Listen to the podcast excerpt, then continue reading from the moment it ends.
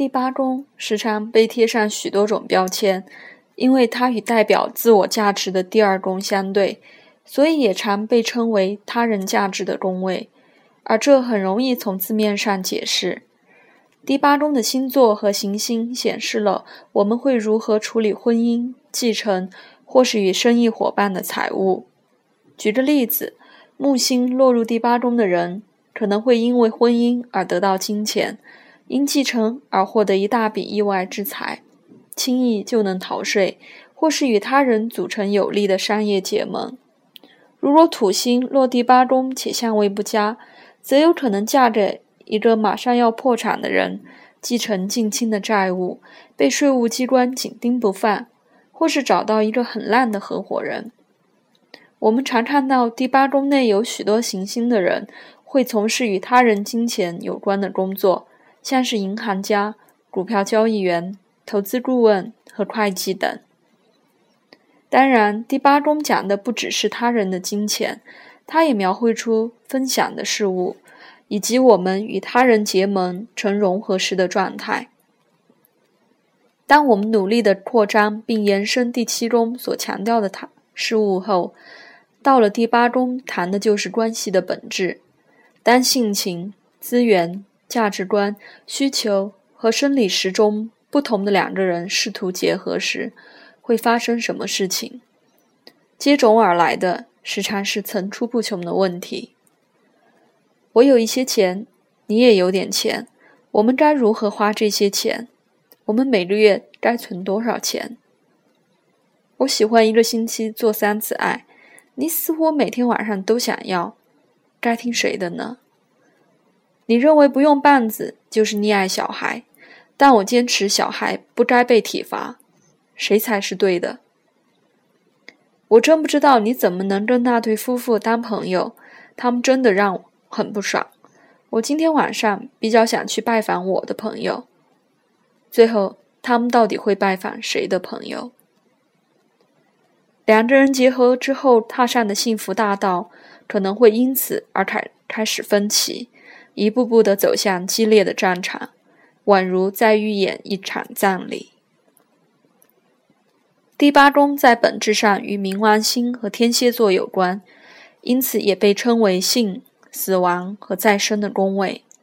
在希腊神话中，仍是处子之身的女神博尔塞涅在弗涅被死神冥王普鲁托绑架到地府，她在地府嫁给了冥王，从少女摇身一变成为女人，然后再重返人间。当我们与一个人建立深厚的关系时，就意味着某种形式的死亡，也代表必须放手一些事情，打破自尊的界限和自我认同感。我们死去的时候是一个独立的我，然后再以我们的面貌重新诞生。我们就像，我们就像博尔塞弗涅一样，会透过一段关系进入另一个人的世界。并且在性和亲密关系中展现惯于隐藏的那一面，将这一面与另外一个人分享。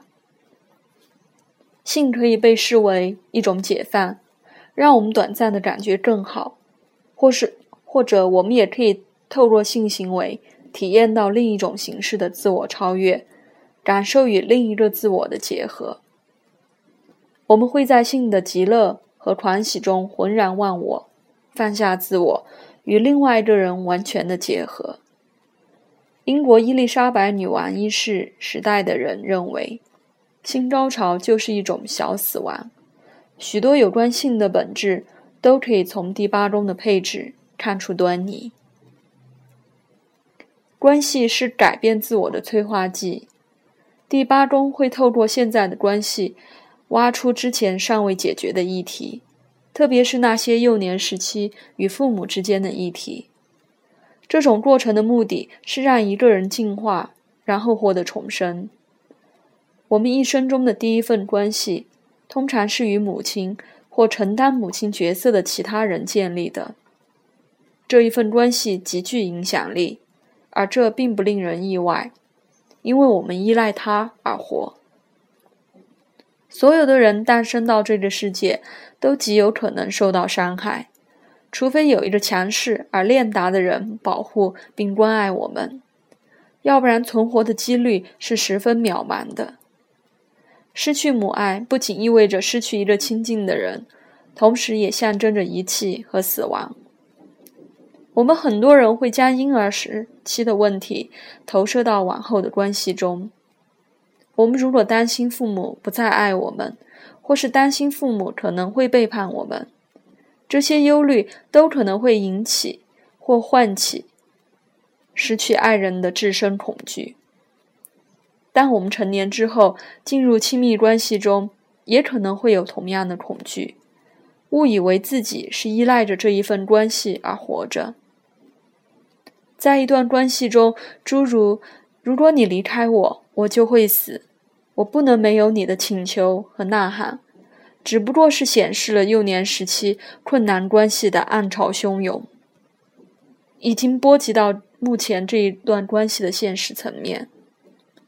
当然，在年幼时，母亲一旦离开了，我们可能真的会死；但长大成人后，我们已经具备解决生存需求的能力，不太可能因为母亲离开就活不下去了。当我们把这些隐藏、未被解决的恐惧掀开来时，第八中的考验和混乱就会帮助我们摆脱那些已经过时又累赘的态度。你要知道，不是每一个伴侣都是母亲的化身。除了那些不理智的恐惧，我们偶尔从伴侣身上感受到，或是加诸在伴侣身上的愤怒和凌辱，通常都可以追溯至幼儿。婴幼儿时期，你要知道，小孩并非总是那么可爱、粘人又柔弱的。英国分理英国心理分析学家梅兰妮·克莱因曾经描述婴儿天性的另一面。根据他的看法，小孩因为完全无法照顾自己，所以一旦旁人不了解或无法满足他的需求时，就会感到非常沮丧。即使最有经验的母亲，也无法永远精确地解读一个哭闹的小孩到底需要什么。而小孩的沮丧时常会爆发成极端的敌意。我们因为早期经验留下的深刻印象，所以心中都会有一个愤怒的婴儿。如果现阶段的伴侣在某些方面阻碍了我们，那个愤怒的婴儿就会再度苏醒。就像博尔塞夫涅被绑架到地府一样，我们在一段非常紧张的关系中，也会去探索自己的内心深处，发现自己最原始的特质：嫉妒、贪婪、羡慕、愤怒、愤沸腾的热情、掌控权力的需求，以及隐藏在文明教养之下的毁灭幻想。我们只能透过认识并接受心中的野兽。才能够自我转化。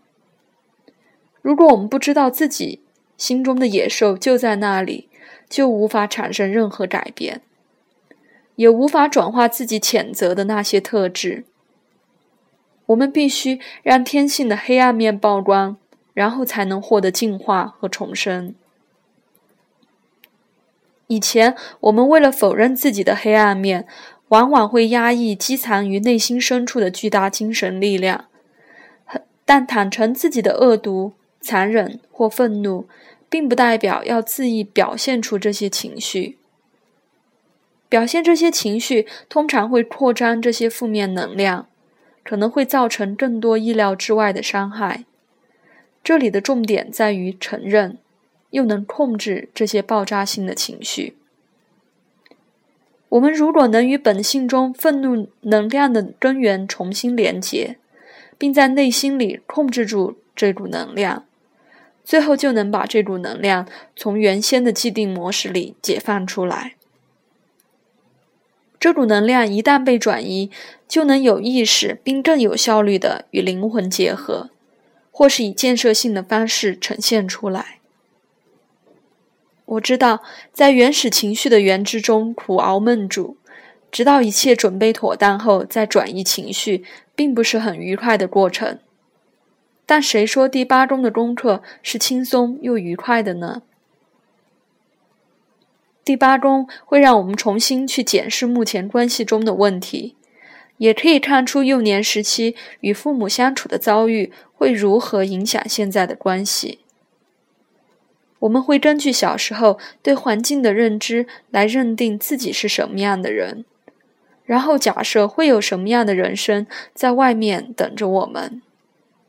这些想法或剧本通常会无意识地持续影响着成年后的我们。相信父亲是个混蛋的小女孩，长大后会成为一个深信男人都是混蛋的女人。而根据精神决定论的法则，我们具备一种神秘又可怕的能力，会吸引那些最符合幼年臆想的人进入自己的人生，然继而发生预期中的情节。即使事实并非如此。我们也很可能会用那种角度去看待对方。我们制造了这么多复杂的情节，就是要证明自己是对的。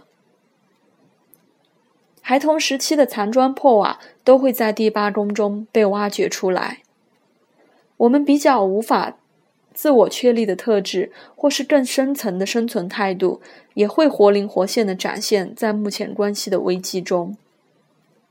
我们可以借由多年的生活磨练所累积的成熟度与智慧，去清除过去的一些残渣。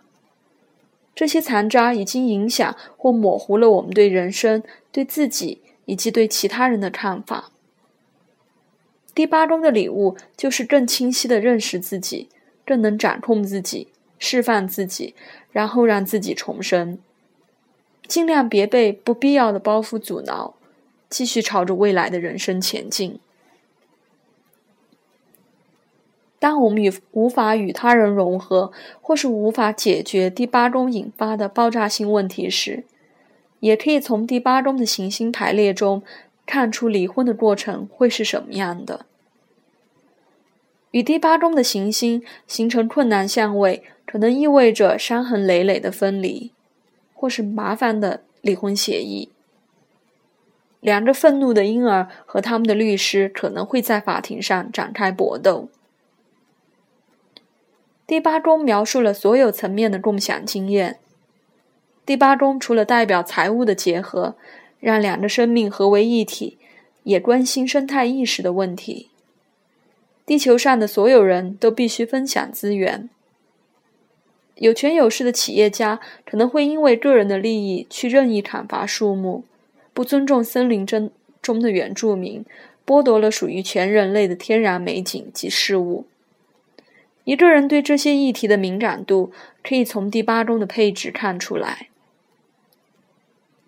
第八宫也展现了我们与灵界的关系，这是一种强烈的情绪，虽然并非显而易见，但一定会感染周遭的环境。所谓的灵界，就是一种生存状态。许多无形却极具力量的情感和感受在此聚集流通。比较理性的人可能会怀疑那些看不到或是无法测量的事物，然而大部分的人都有这样的经验：走进一个人的家中，立刻感觉很不舒服，但是去另一个人的家却觉得神清气爽。第八宫的配置可以显示我们最容易感受到哪一种盘旋在灵界中的特定能量。火星在第八宫的人比较容易截取环境中的愤怒能量，金星在第八宫的人则会很快能够感受到空气中的爱。以此推论，水象的第八宫与其他的水象宫位。第四宫和第十二宫是息息相关的，超自然和神秘领域的经验，以及我们对隐晦、神秘、潜伏在表面下的事物的兴趣，也都呈现在第八宫内。我们可以从第八宫的配置看出死亡，准确的指出肉体死亡的方式或退灭的方式。土星可能意味着死的不甘愿。或是害怕肉体之外的存在。海王星可能会死于药物、酒精中毒、溺毙，或是昏睡或是在昏睡中逐渐解脱。天王星可能意味着猝然死世，但我们在一生中也会经历这种不同的精神死亡。如果我们透过一段特定的关系建立了自我认同，那么当这份关系结束时，那个我就死了。同样的，如果我们从某一种特定的职业中获得了生命力，或是因此而了解了生命的意义，那么一旦被裁员之后，也会觉得自己死了。童年逝去，青春期诞生；青春期逝去，我们进入成年期。每一次的诞生都需要死亡，而每一次死亡也需要诞生。第八宫的星座和行星可以揭示出我们面临这些阶段转换时的态度。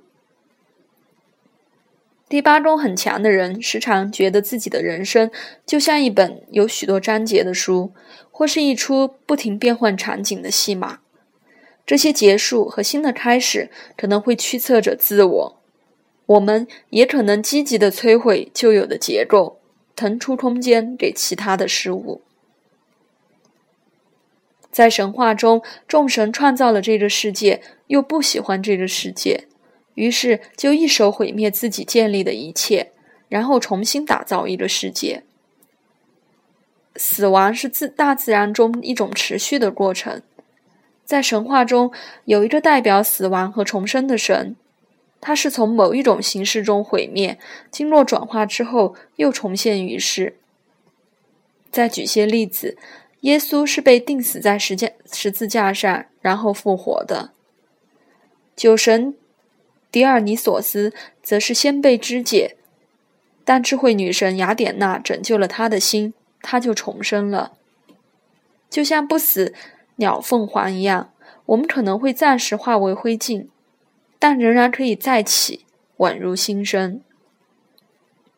形式可以被毁灭，但是本质却不会改变，而会以其他的形式再现生机。德国诗人歌德曾写过一句话：“如果你不曾死而死后重生，那你只是黑暗国度的陌生人。”那些经历过第八宫创伤和紧绷状态的幸存者，必定能深深体会这句话的意涵。